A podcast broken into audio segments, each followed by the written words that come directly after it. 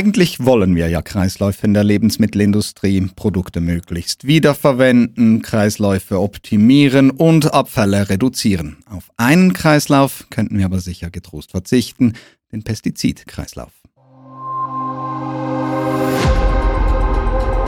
Wir müssen reden. Public Eye spricht Klartext. Mein Name ist Nico Meyer. Herzlich willkommen bei Wir müssen reden. Public Eye spricht Klartext. Ja, eigentlich müsste man nicht von einem Pestizidkreislauf reden, vielmehr von einem Pestizid-Teufelskreis. Hochgefährliche Pestizide werden hier in der Schweiz hergestellt, obwohl sie hier nicht zugelassen sind, um äh, auf den Feldern zu landen. Diese landen dann über die Exporte in Ländern, die Lebensmittel produzieren, landen auf Früchten und Gemüse und dieses wiederum endet inklusive Pestizidrückständen auf unseren Tellern. Und darüber möchte ich heute sprechen mit Carla Heukes. Herzlich willkommen. Hallo Nico. Ähm, du bist beim Public Eye unter anderem zuständig für die globalen Geschäfte der Schweizer Agrarkonzerne, wie beispielsweise dem weltgrößten Pestizidhersteller Syngenta und schaust denen auf die Finger. Ähm, und in diesem Zusammenhang habt ihr jetzt die Daten des Bundes ausgewertet, wie viele dieser verbotenen Pestizide denn als Rückstände auf unseren Lebensmitteln landen. Was habt ihr dabei herausgefunden? Also der Bund hat 2021 etwas über 700 Lebensmittel getestet, die eben von außerhalb der EU in die Schweiz importiert worden sind. Und etwa in einem Drittel dieser Proben hat er eben Rückstände gefunden von solch verbotenen Pestiziden. Und wenn wir jetzt diese Lebensmittel anschauen, was kann man da sagen? Was sind das für Lebensmittel? Also da geht es um diverse Gemüsearten, auch exotische Früchte sind dabei, auch viele Küchenkräuter, frische Küchenkräuter oder Gewürze, zum Beispiel aus Thailand, Indien, Sri Lanka oder auch Südamerika, Brasilien zum Beispiel. Produkte, die wir nicht herstellen bei uns und die daher nicht von hier kommen. Du hast ein paar Länder jetzt erwähnt. Ähm, was sind es denn aber für Pestizide, die in diesen Ländern dann eingesetzt werden? Was muss ich mir da vorstellen und was machen diese Pestizide mit einem?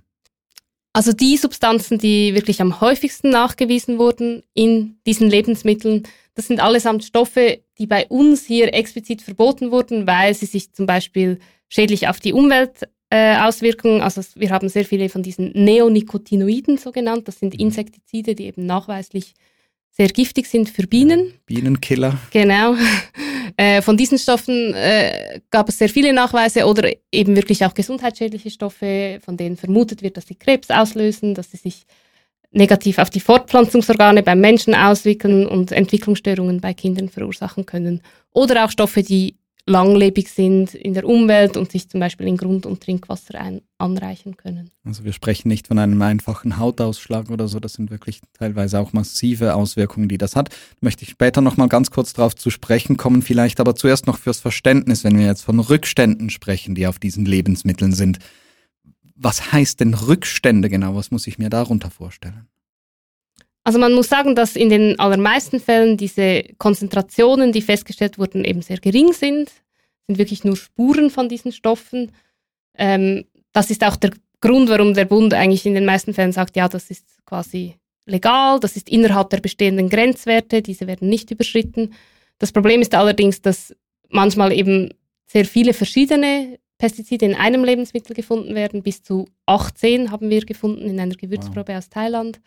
Und man weiß einfach heute noch sehr wenig, was eben dieser Cocktail-Effekt, also diese Mischung dieser Pestizide, dann wirklich ähm, langfristig auch für Gesundheitsfolgen haben könnte. Also das heißt, ich esse irgendeine Frucht und da sind dann 18 verschiedene Pestizidarten darunter, da drauf und die reagieren vielleicht auch untereinander in meinem Organismus oder auf meinem Organismus. Genau, also im, im Extremfall muss man sagen, aber eben das Bedenkliche ist halt, dass heute das gar nicht berücksichtigt wird bei der Festlegung dieser Grenzwerte. Also da wird wie nur das einzelne Pestizid angeschaut und die Wissenschaft steht auch noch ziemlich am Anfang, was eben diese synergischen Effekte zwischen den Stoffen angeht. Mhm. Und da sprechen wir bei uns eben wirklich von Rückständen.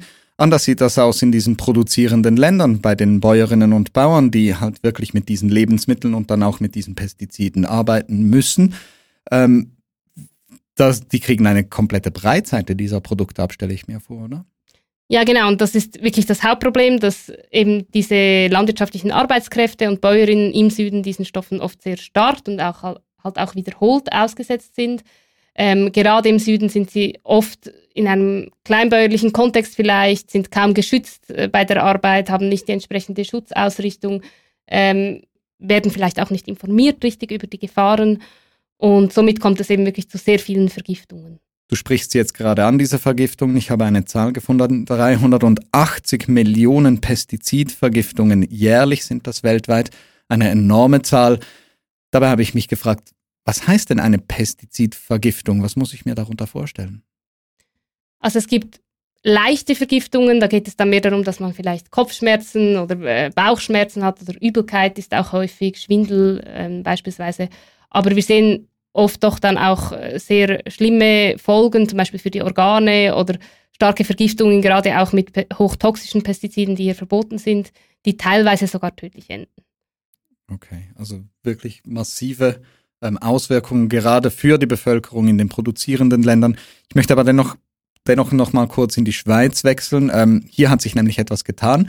Auf äh, politischer Ebene, das Schweizer Parlament hat entschieden, die Grenzwerte für diese Rückstände auf den Lebensmitteln auf Null zu setzen. Äh, ein guter Schritt, oder? Ja, genau, das ist sehr erfreulich. Bisher war es eben so, dass eigentlich diese, also diese Rückstände bereits verboten waren. Also eigentlich hatte man bereits diese sogenannte Nulltoleranz für verbotene Pestizide. Aber es wurden eben sehr viele Ausnahmen genehmigt, also dass beispielsweise äh, für bestimmte Substanzen und in bestimmten Lebensmitteln dann Grenzwerte, die 300 Mal höher sind als eben diese technische Bestimmungsgrenze, diese Nulltoleranz, ähm, gewährt wurden. Also kann man sagen, man hatte eigentlich eine, ein Gesetz oder eine Regel, die sagte, nein, geht nicht, und dann wurden einfach Ausnahmen und Ausnahmen und Ausnahmen gewährt. Und jetzt hat man einfach gesagt, hey, nein, das ist die Regel, da müssen wir uns dran halten.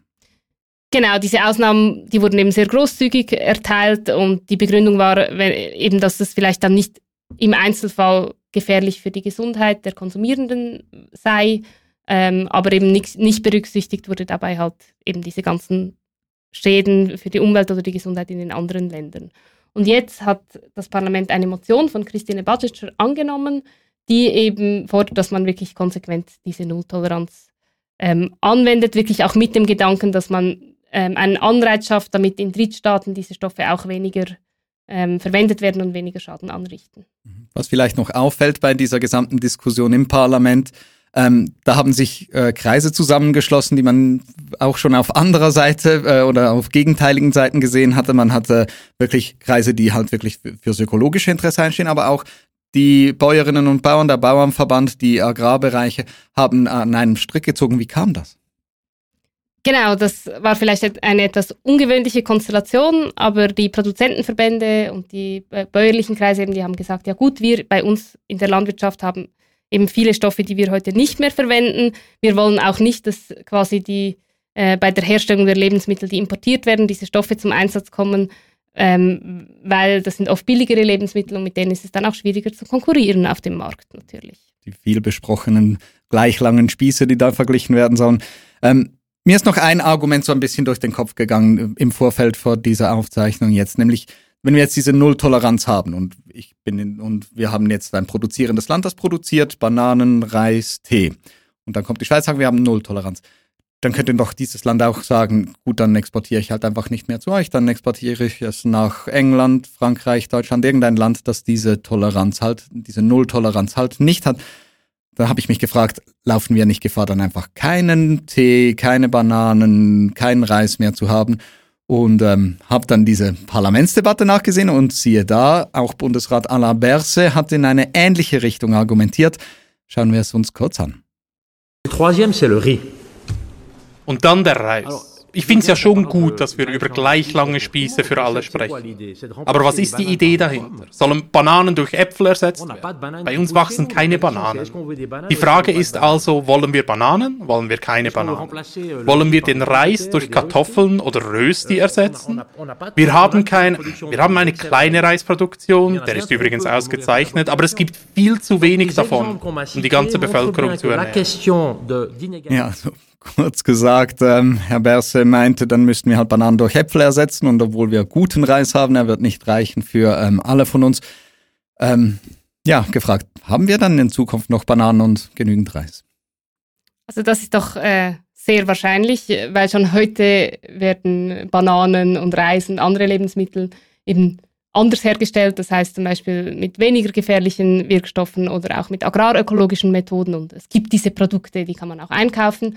Wichtig wäre einfach, dass die Schweiz, äh, wie auch allgemein westliche Staaten dort auch mehr investieren in Alternativen und diese aktiv fördern, etwa in der internationalen Zusammenarbeit, in der Entwicklungszusammenarbeit.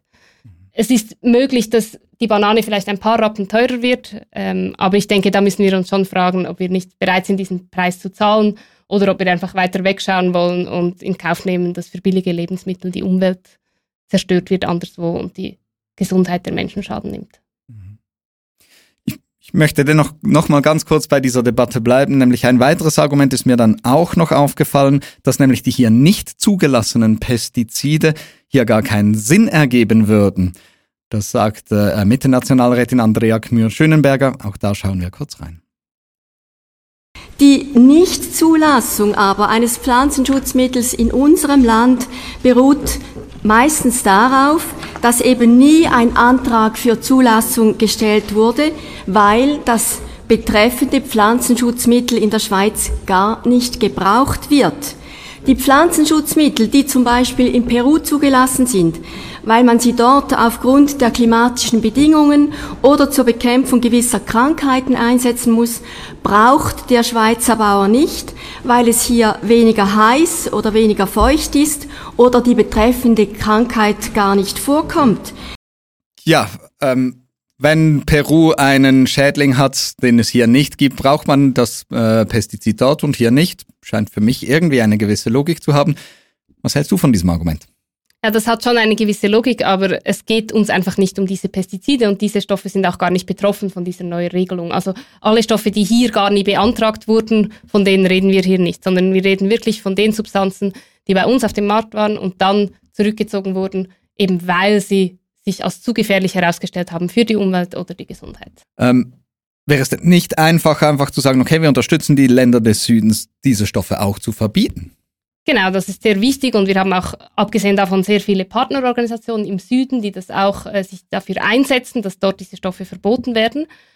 Man muss einfach wissen, dass häufig die regulatorischen Kapazitäten und Ressourcen, die es dafür braucht, auch nicht vorhanden sind oder dass zum Beispiel die Regierung vielleicht äh, sehr nahe äh, zur äh, Agrarindustrie steht und dass solche Faktoren das einfach natürlich erschweren. Und darum ist es eben schon sehr wichtig, dass man auch handelspolitische Maßnahmen ähm, hat. Gut, da könnte jetzt der globale Norden halt sicher wie die Schweiz mal sagen, okay, wir haben einen, einen Importstopp für die Rückstände, aber man könnte auch sagen, okay, wir exportieren diese Pestizide einfach nicht mehr.